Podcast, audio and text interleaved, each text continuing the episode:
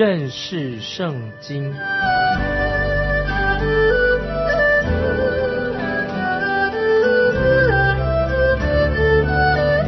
认识上帝的话，把上帝的话带到全世界。本节目是由认识圣经机构和环球广播电台联合制作，欢迎收听。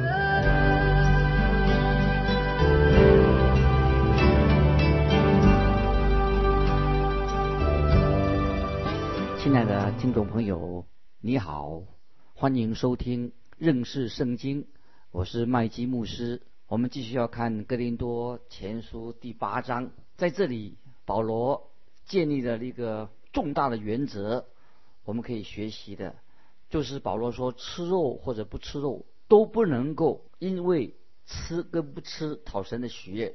如果你想吃，那么你是基督徒，你当然有这样自由啊，可以就吃。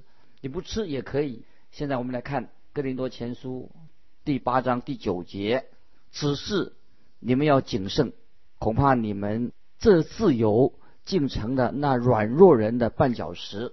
那么这里我们所谈的，就是不再是吃肉的问题，不是对错的问题，而是你吃或者不吃，要顾念到别人，别人在想什么。如果你想吃肉，你可以吃肉，但是如果你没有去顾念想到别人呢？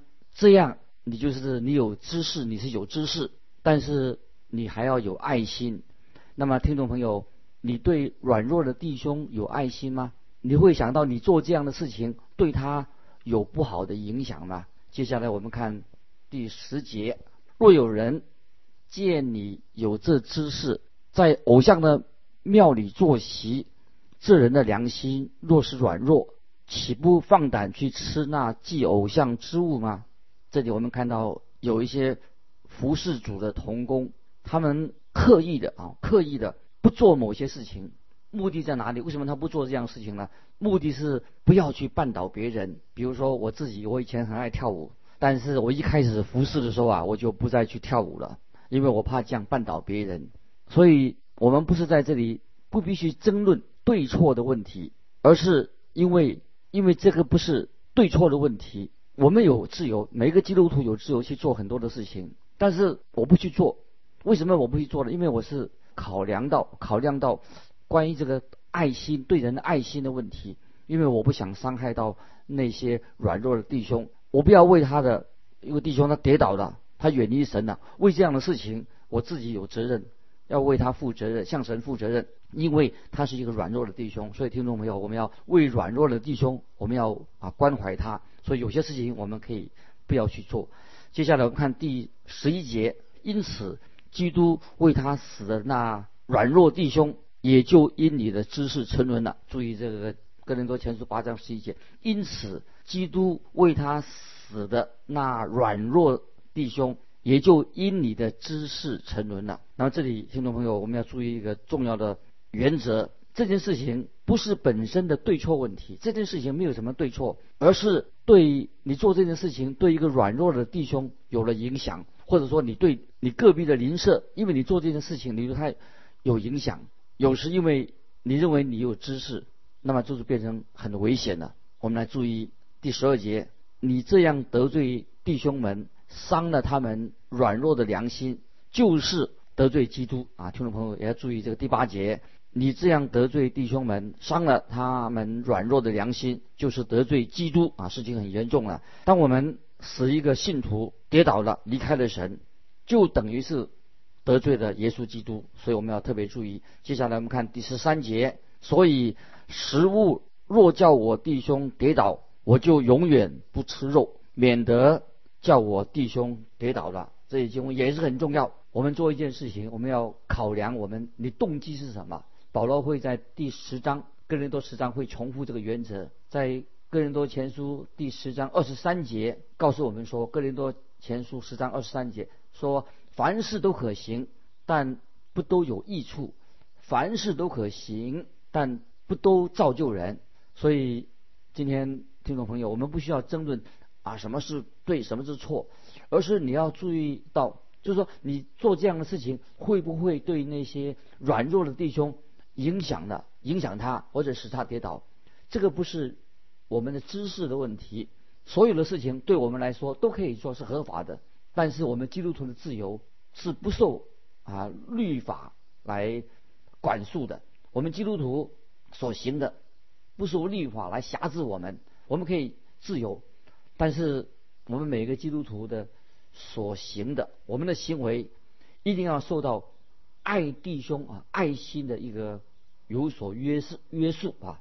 那么这是很重要的，因为要看我们的动机。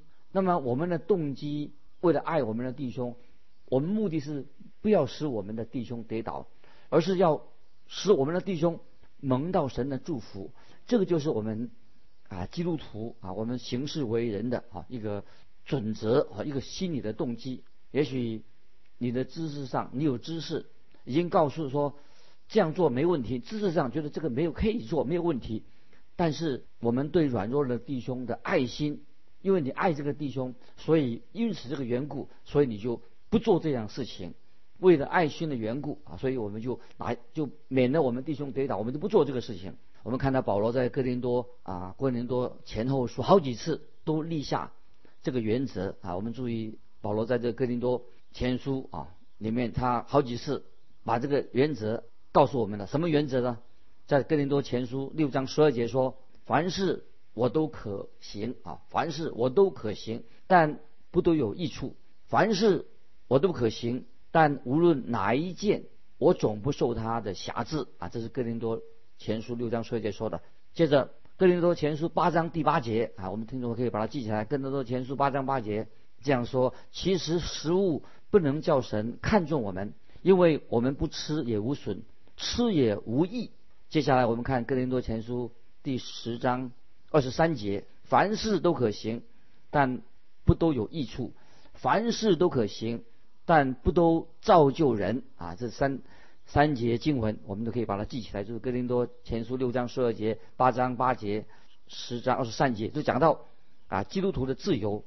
那么接下来保罗继续说，我们基督徒不应该只追求自己的益处，而是我们基督徒应该追求别人啊，为我们的弟兄为他们的益处，我们要追求弟兄他们的益处。这个就是基督徒的自由。我们基督徒当然有自由，但是我们的基督徒因为这个缘故就有有了限制。现在保罗要这个时候要说明另外一方面有关于基督徒自由的，就是保罗说到他自己做使徒，保罗做使徒，他说到使徒的权柄。保罗当然做使徒，他有应有的权柄。保罗是论到他，他有权柄对待接受。接受期待教会对他工作上的支持，那么保罗他是传福音的，那么他期待教会对福音事工来支持他。保罗他以自己来做一个例子来解释什么叫做基督徒的自由。保罗他首先他为自己的使徒身份他做一个辩护，因为保罗他认为他自己是有使徒身份的，这个身份他做辩护。所以保罗他为这个使徒身份，他常常常做这个辩解，因为他的使徒身份也受到别人的对他的身份有质疑。接下来我们看哥林多前书第九章第一节，哥林多前书九章一节：我不是自由的吗？我不是使徒吗？我不是见过我们的主耶稣吗？你们不是我在主里面所做之功吗？啊，注意啊，这个经文这里保罗说：“我不是使徒吗？”当然，保罗说他是，当然他是使徒。保罗他这是啊希腊文啊希腊文那个一种正面的回答，要求正面的回答。这个希腊文一种的语法。保罗说：“我不是自由的吗？”当然，保罗是自由的。保罗问说：“我不是见过我们的主耶稣吗？”当然，保罗是见过主耶稣的。这是希腊的语法。使徒的资格，谁有使徒的资格？就是那个人必须要亲眼见过主耶稣基督的。当然，保罗他是合乎这个要求。那么保罗说：“你们不是我在主里面所做的工吗？”当然，我们知道，哥林多的信徒就是保罗带领他们信主的，所以保罗他有使徒的一个印证。接下来我们看哥林多前书九章二节：假若在别人我不是使徒，在你们我总是使徒，因为你们在主里正是我做使徒的印证。所以保罗这里说的很清楚：假若别人他说我我不是使徒，其实别人也认为对保罗啊来说，其实他也知道保罗就是使徒。这里为什么他说假若啊？用这个假若啊，假若好像变成做一个条件。但是保罗说，在你们我总是使徒，因为你们在主里正是我属使徒的一个印证。在哥林多教会里面啊，对这个哥林多教会，保罗他实在并不必要，他没有必要再为他自己使徒的身份来做辩护，因为在那里的基督徒都是已经证明了保罗。他是使徒的一个名证，因为他们是保罗带带领信主的。接下来我们看第三、第四节，哥林多前书九章第三、第四节。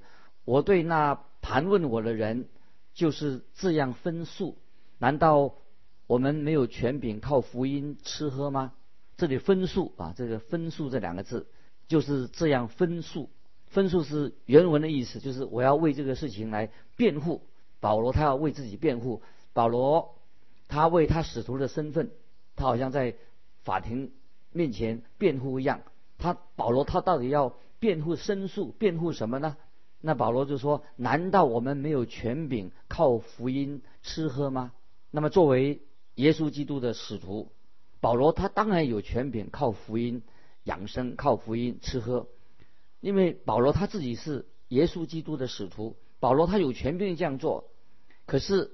保罗他有这样的自由，但是他为了他虽然有这样的自由，但是他这个自由也是受到限制和约束。在哥林多前书第八章十三节，保罗曾经很勇敢的，他这样宣告：在哥林多前书八章十三节说，所以食物若叫我弟兄跌倒，我就永远不吃肉，免得叫我弟兄跌倒。你看，这里就说明了，虽然保罗他有自由，他可以吃肉。他也可以不吃，为什么？因为保罗他运用他的自由意志，他有这样的自由。自由的意思是什么呢？就是我们可以做这件事情，也可以不做那样的事情。那么，所以这个自由是一个我们说更高的啊，有更有高度的自由。如果今天听众朋友，如果是你因为这个事情你本来就不该做，本来你就不应该做的，你也不能做那样的事情，那个就不需要我们的自由意志了。如果你是可以这样做。你可以这样做，原来你可以做的，但是你选择你不会不去做，你就运用了你的自己的自由意志，这是可以说是一个更高层的一个自由意志。就是说你可以做，但是有自由去做，但是我不做，这是比较高级的自由。接下来我们看哥林多前书第九章第五节：难道我们没有权柄娶信主的姐妹为妻，带着一同往来，仿佛其余的使徒和主的？弟兄并激法一样吗？啊，这里说到主的弟兄，这里是说到跟主耶稣异父同母的主耶稣的弟弟们，雅各和犹大啊，耶稣的弟，他们都结过婚，彼得也结过婚，他们都带着妻子一同出去传道宣教。那保罗他在这里说，他虽然他有这样的自由，他也可以选择单身啊。保罗他。他选择了单身，免得保罗他去传福音啊受到阻碍。保罗说他有这样的权权利，他也有自由带着妻子到处去啊传福音。但是保罗他还是选择了单身。保罗没有再结婚，他结过婚了，他没有再结婚。保罗他是传福音的一个拓荒者、开拓者，所以保罗他宁愿过着一个单身的生活。接下来我们看。哥林多前书九章第六节，独有我与巴拿巴没有权柄不做工吗？在这里，保罗说他跟巴拿巴是可以留在家里面的。但是保罗的意思说什么呢？他说，如果我们不去向外传福音，我们留在家里面，当然这样这样，我留在家里面也不会影响到我们的救恩。那接下来保罗就要谈到另外一件问题，就是关于。传道人的工资，传关于传道人工资的问题。接下来我们看哥林多前书九章七到九节，有谁当兵自备粮饷呢？有谁摘葡萄园不吃园里的果子呢？有谁牧养牛羊不吃牛羊的奶呢？我说这话，岂是照人的意思？律法不也是这样说吗？就如摩西的律法记着说，牛在场上踹骨的时候，不可拢住它的嘴。难道神所挂念的是牛吗？听众朋友，我们都知道，在那个时候，牛是用来推拉那个磨，那些牛就是拴在车轮旁边，绕着圈子走，让那些骨子的壳啊，那壳就是让它可以随风吹散，让那些好的骨质就留在打谷场上。这里神就啊说出啊说出来说，不可以笼住牛的嘴，就是因为牛在工作的时候可以让它吃啊，让它自由的让牛有这个自由吃那个五谷，因为神很关心，因为牛在做工，所以神就关心它，所以也定下了一个规则。那么这个规则可以应运用到传道人的身上，就是说我们人不可以把人的嘴把它封住，传道人是。应该从他的服饰、从他的工作当中得到酬劳。那么神当然他是关心牛，当然神更加的关心啊传道人。听众朋友，你有没有关心我们教会的传道人？我们传道的同工，我们不能够让啊传道人吃苦。如果一个真正爱主的基督徒，一定会关心啊侍奉啊侍奉主的传道人。很多人说这种说法很奇怪。他怎么说？他说不要给传道人太多物质上的好处，免得他爱世界。这种想法是绝对错误的。如果今天我们要求一个传道人啊，你教会的传道叫他拼命做工，却让他的生活比一般人还要低啊，还要辛苦，这种想法啊，等于说你说啊啊，传道人本来就是应该啊受苦的。如果听众朋友你这种想法，就等于说你虐待了传道人。所以我们要为。这种虐待传道人的这种作风，你这样做，如果你这样做的话，将来你要向主交账啊，因为你不能够虐待教会当中的传道人。接下来我们看第十十一节，不全是为我们说的吗？分明是为我们说的，因为耕种的当存着指望去耕种，打场的也当存着得粮的指望去打场。我们若把属灵的种子撒在你们中间，就是从你们收割、奉养肉身之物，这还算大事吗？听众朋友，这两节经文我们好好去默想，如何来应用这两节经文。在加拉太书，保罗也在提到同样的题目。如果今天有人在灵性上给了你帮助，你得到帮助，使你得到福分，那么你就应当把他们让他们。可以有机会享受到你所领受的祝福。有一个弟兄，他曾经啊这样说：“他说你应该，他们怎么说？说你应该支持使你蒙福的一个地方。如果你在某一家餐馆吃饭，你不会到别的餐馆去付账吧？你既然在这个餐馆有饭吃，那你不会要付账的时候到别的餐馆去付账吧？所以你要在你吃的那一家餐馆要付账。”今天很可惜，很多弟兄姊妹搞不清楚，他们在自己的教会里面蒙蒙受到属灵的祝福，他却把他自己的奉献奉献到别的地方去，啊，这是啊我们听众朋友要去反省的。接下来我们看第十二节：若别人在你们身上有这权柄，何况我我们呢？然而我们没有用过这权柄，导凡事忍耐，免得基督的福音被阻隔。啊，听众朋友。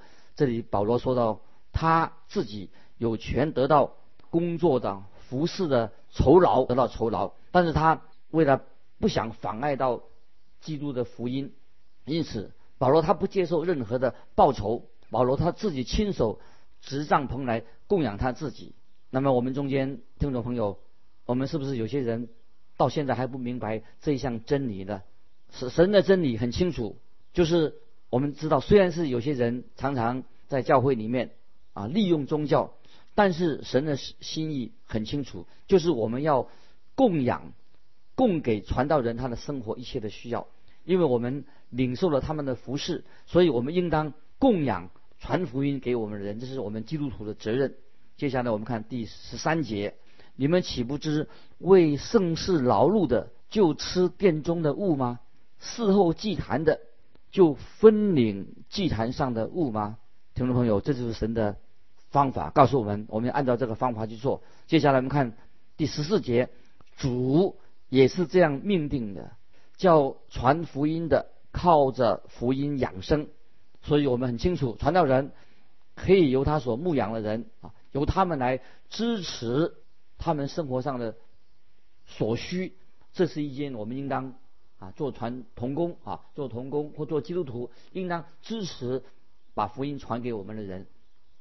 我们看得很清楚，当人蒙受祝福的时候，他们就会甘心乐意的支持他们在那个地方。所蒙福的地方，他们就会支持他们的福音事工。接下来我们看第十五节，但这权柄我全没有用过。我写这话，并非要你们这样待我，因为我宁可死，也不叫人使我所夸的落了空啊！听众朋友，我们看这节经文什么意思？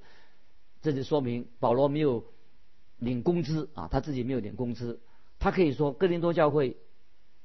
并没有支持啊保罗他做福音的施工，保罗也没有接受过他们的好处，保罗他还是用自己的手支帐篷来供养自己。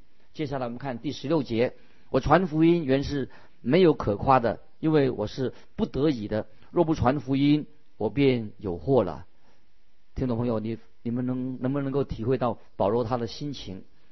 今天我个人我传福音也是不得已的，我自己不敢。停止把这个传福音的施工，把它停下来。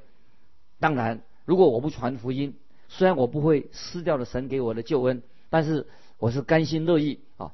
我心里面有这样的感动，被神催逼，我爱啊传福音，我觉得这是我的责任。我爱做教导，爱做传福音的工作。